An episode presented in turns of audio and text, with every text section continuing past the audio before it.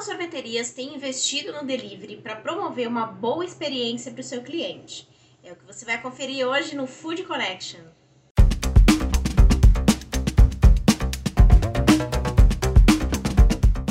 Tô de volta com mais um Food Connection, um programa para toda a cadeia de alimentos e bebidas.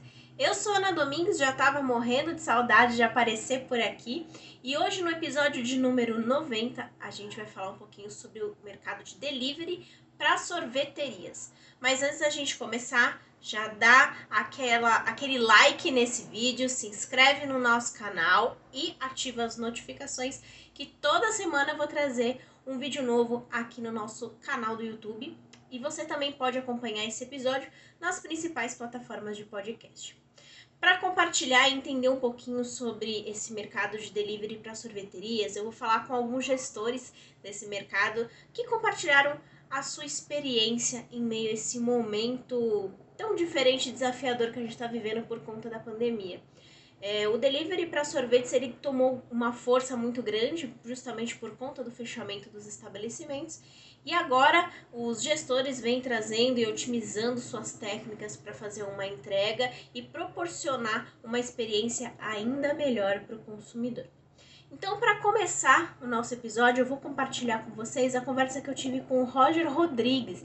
Ele é CEO da Ice Cream Hole. Ele contou como que ele fez a adaptação de toda a operação, né? Ele que tem uma rede de franquias, então ele contou como que foi é, montar essa estratégia de entrega e também trouxe algumas dicas, principalmente para você que precisa fazer a divulgação. Afinal, seu cliente precisa saber que você está fazendo esse serviço de delivery para pedir. Então, ele deu aí algumas dicas bem bacanas. Vamos conferir.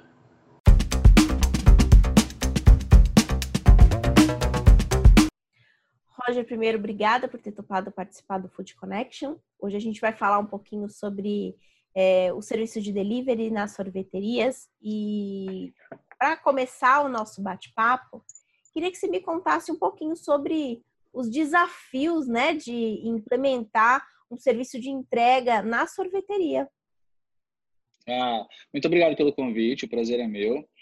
E é legal discutir um assunto que é, tá em pauta, né? Ainda, mesmo agora com a, o começo da retomada, o delivery, ele, a, a nossa a nossa a, a esperança é que ele vai continuar, né? E que, mas não o ponto mais forte, e sim um complemento de renda, né?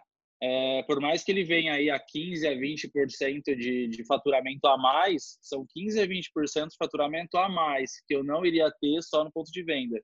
E isso ajuda bastante, ajuda muito no final, no final do mês lá na que você vai fechar a conta, isso é um, um a mais que vem que ajuda muito, né?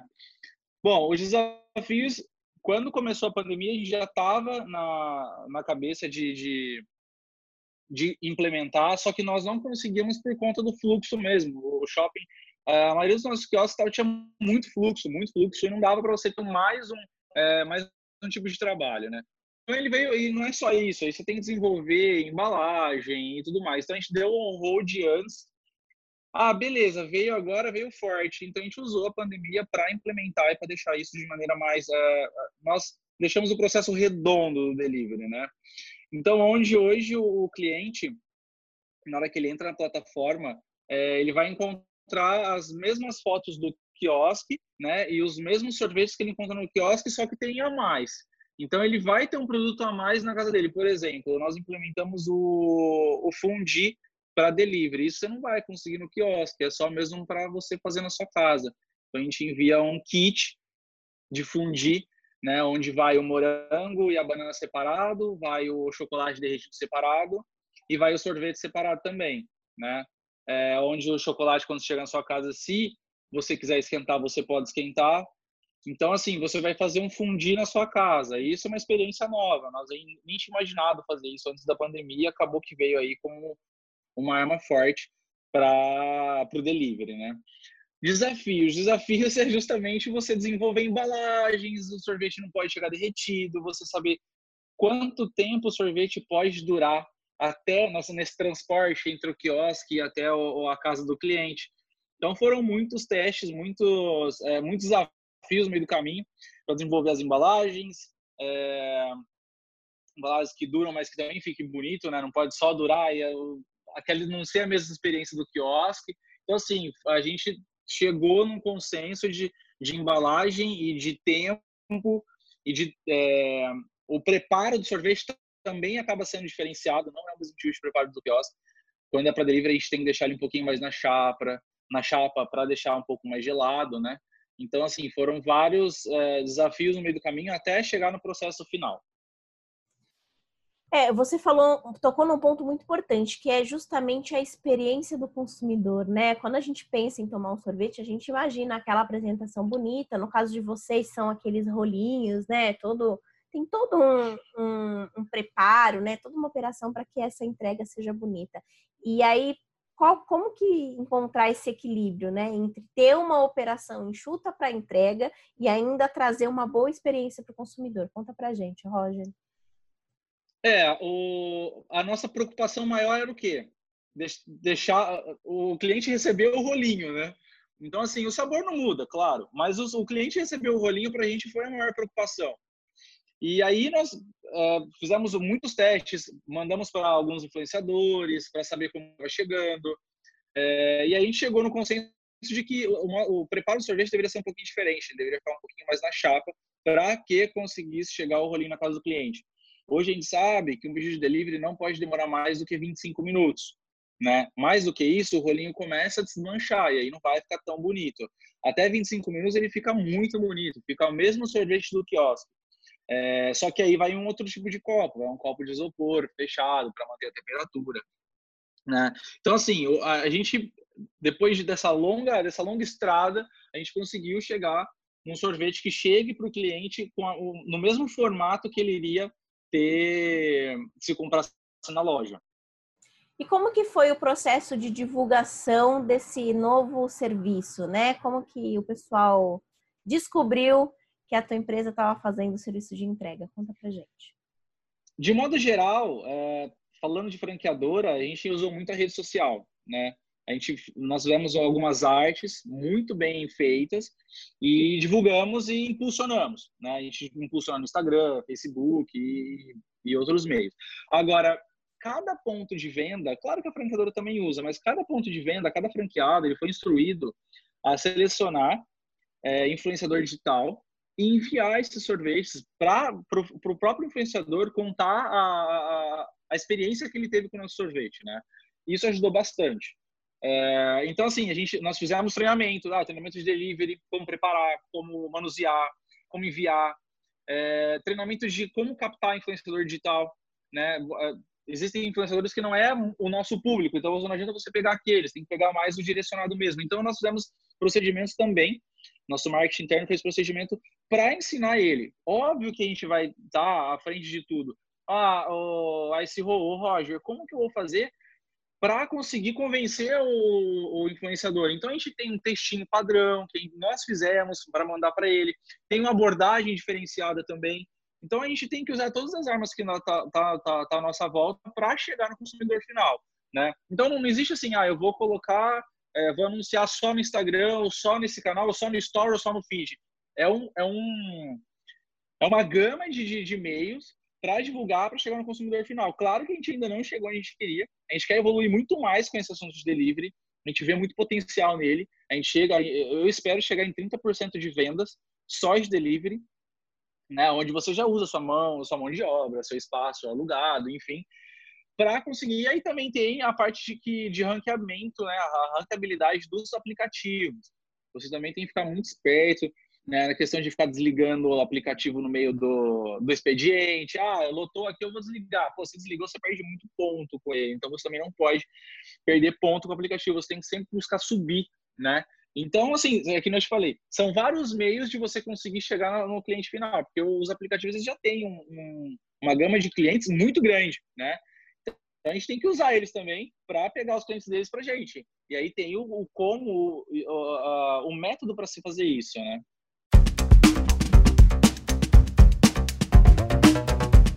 Quem também conversou com a gente foi a Larissa e o João Naufal. Eles são proprietários da sorveteria Pinguina, aqui da cidade de São Paulo, também trabalhando pelo serviço de delivery.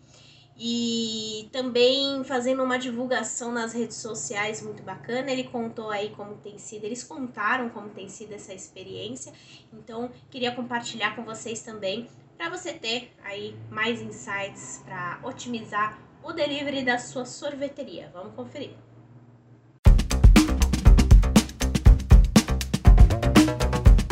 Bom, Larissa e João, muito obrigada por, por estarem participando aqui do Food Connection. Hoje a gente vai falar um pouquinho sobre o delivery nas sorveterias. E esse ano, com certeza, foi um ano totalmente diferente para todo mundo. E com isso surgiu a necessidade dos estabelecimentos investirem ainda mais no serviço de entrega. Eu queria saber como que tem sido para vocês, né? Que uma sorveteria, como que tem sido para fazer uma entrega de qualidade Bom, a gente não fazia delivery antes, né? É, era só retirada aqui na sorveteria, não era nosso forte. E aí depois, quando começou a pandemia, foi virou assim 90%, né? Porque de final de semana a gente vinha para a sorveteria para produção, então, às vezes alguém passava na frente, retirava, mas era 90 90% delivery, né? E foi muito legal ver é, as pessoas, os clientes que vêm bastante, querendo ajudar a gente. Né? A gente via a preocupação das pessoas acaba aproximando a gente dos clientes, sabe? É, as pessoas vieram muito mais através de, é, de Instagram e WhatsApp do que alguma plataforma de delivery. Então as pessoas perguntavam como a gente estava, como é que estava a sorveteria, né? Todo mundo muito preocupado. Então foi muito legal, se aproximou muito a gente dos clientes. Foi, foi diferente, assim, uma experiência muito diferente. E foi até Quais... uma surpresa. A gente não achou que as pessoas fossem pedir sorvete e pediram. O que é algo bem diferente, né? Porque para se fazer um delivery de sorvete é preciso ainda mais cuidados para o pro produto chegar, né? E oferecer uma boa experiência. Eu queria saber como que foi é, esse processo de escolha de embalagem e até montar essa operação. Uhum. É, a gente já usava um isopor que é muito bom, que é, ele vem da Itália. É, 90 cento também dos nossos clientes são, são daqui do bairro, né? Então, o pessoal que, que mora por aqui, por perto. É, a gente já usava um isopor que ele tem, uma, ele tem um revestimento por dentro, então ele não solta a bolinha de, de, de, de isopor né, quando você come. E ele tem o benefício térmico do isopor, né? A gente sabe que o isopor ele é, ele é super prejudicial à natureza, a gente está é, é, tentando mudar para um pote de papel, que a gente achou agora com tampa de papel, que a gente só achava tampa de plástico, porém esse pote não tem o benefício térmico, né? Então a gente está assim falando para as pessoas, é, a gente baixou o preço, vem a mesma quantidade de isopor, mas a gente fez um preço mais barato e a gente insiste para as pessoas tentarem ir nesse, né? Mas na questão do benefício térmico precisa do isopor. Então a gente já usava esse isopor, né? Acabou que quando começou a pandemia a gente continuou nele e a gente tenta fazer uma coisa assim, como é perto mesmo, né? Então a gente entrega, o entregador é uma coisa super rápida, né? Então ele segura. A gente já foi viajar com esse pote. Então a gente viu que, que ele funciona. Como se preparar e fazer uma boa divulgação para que os seus clientes entendam e descubram que vocês estão oferecendo um novo serviço.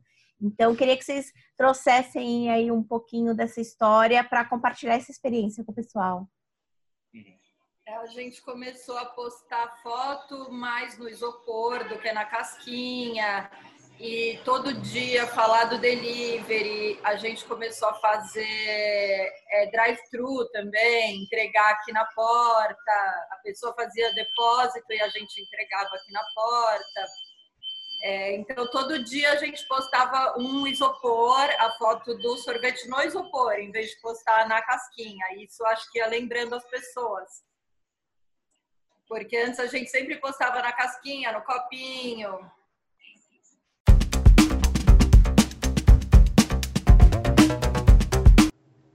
E é claro que na nossa sexta-feira não poderia faltar um Giro Food Connection. Lili, traz as novidades pra gente. Oi, Ana! E a marca do bem, que pertence ao grupo Ambev, acaba de apresentar ao mercado o projeto Bagaço, com o compromisso de retirar do meio ambiente 100% das embalagens produzidas por ano, ou seja, aproximadamente mil toneladas de resíduos, segundo a companhia, uma parte dessas embalagens volta ao seu ciclo, ciclo de produção como caixa de papelão reciclável, e a outra metade está sendo transformada em diferentes produtos que serão destinados às iniciativas do bem. E para começar, cerca de 8 mil embalagens se transformaram em bicicletas ecológicas que serão doadas para algumas ONGs no Rio de Janeiro. E com o objetivo de oferecer uma cerveja sem álcool para ser degustada em novas ocasiões, a Heineken firmou uma parceria com a RAP e está distribuindo mais de 700 mil unidades de Heineken 0.0 nas cidades de São Paulo e Rio de Janeiro. A ação começou no dia 3 de agosto e vai até o final de outubro. E a Ticket distribuiu cupons para apoiar os estabelecimentos do segmento refeição que foram prejudicados durante a pandemia. O objetivo é ampliar o fluxo de venda no segmento e a campanha colocou mais de 2 milhões em circulação. O valor vai ser distribuído através da plataforma Uber Eats por meio de um voucher que é inteiramente financiado pela Ticket.